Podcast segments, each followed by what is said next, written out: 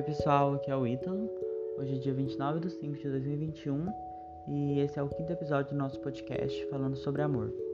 Bom, nesse quinto episódio a gente vai falar sobre o arcadismo, que foi um movimento literário nascido na Europa no século XVIII e no Brasil ele teve forte, forte influência europeia, tanto por meio de apropriação de técnicas e temas típicos do arcadismo europeu. Bom, aqui ele ocorreu durante o ciclo de ouro e um dos principais centros comerciais brasileiros na época foi em Vila Rica, atual Ouro Preto, em Minas Gerais.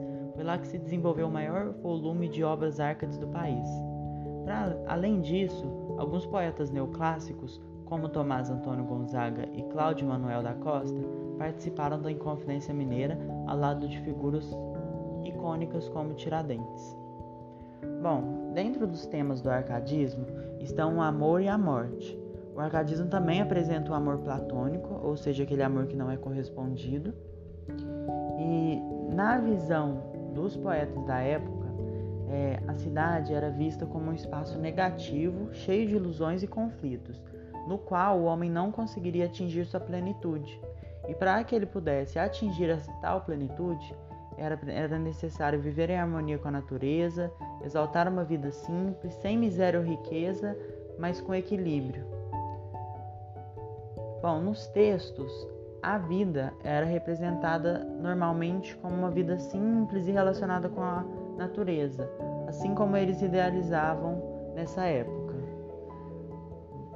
A poesia árcade, ela se opunha à poesia barroca.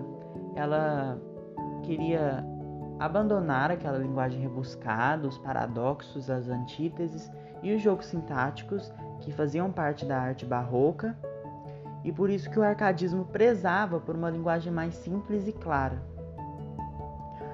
Um dos maiores autores da época foi o Tomás Antônio Gonzaga. Ele foi um jurista, poeta e ativista político participante da Inconfidência Mineira.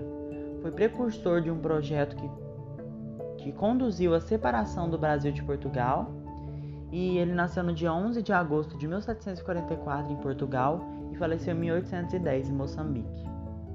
Eu trouxe um texto dele, um poema chamado Convite à Marília, e nele diz o seguinte: Já se afastou de nós o inverno agreste, envolto nos seus úmidos vapores, a fértil primavera, a mãe das flores, o prado ameno de bonita veste, varrendo os ares o sutil nordeste, os torna azuis, as aves de mil cores, adejam entre zéfiros e amores, e torna o fresco tejo a cor celeste, Vem, ó Marília, vem lograr comigo.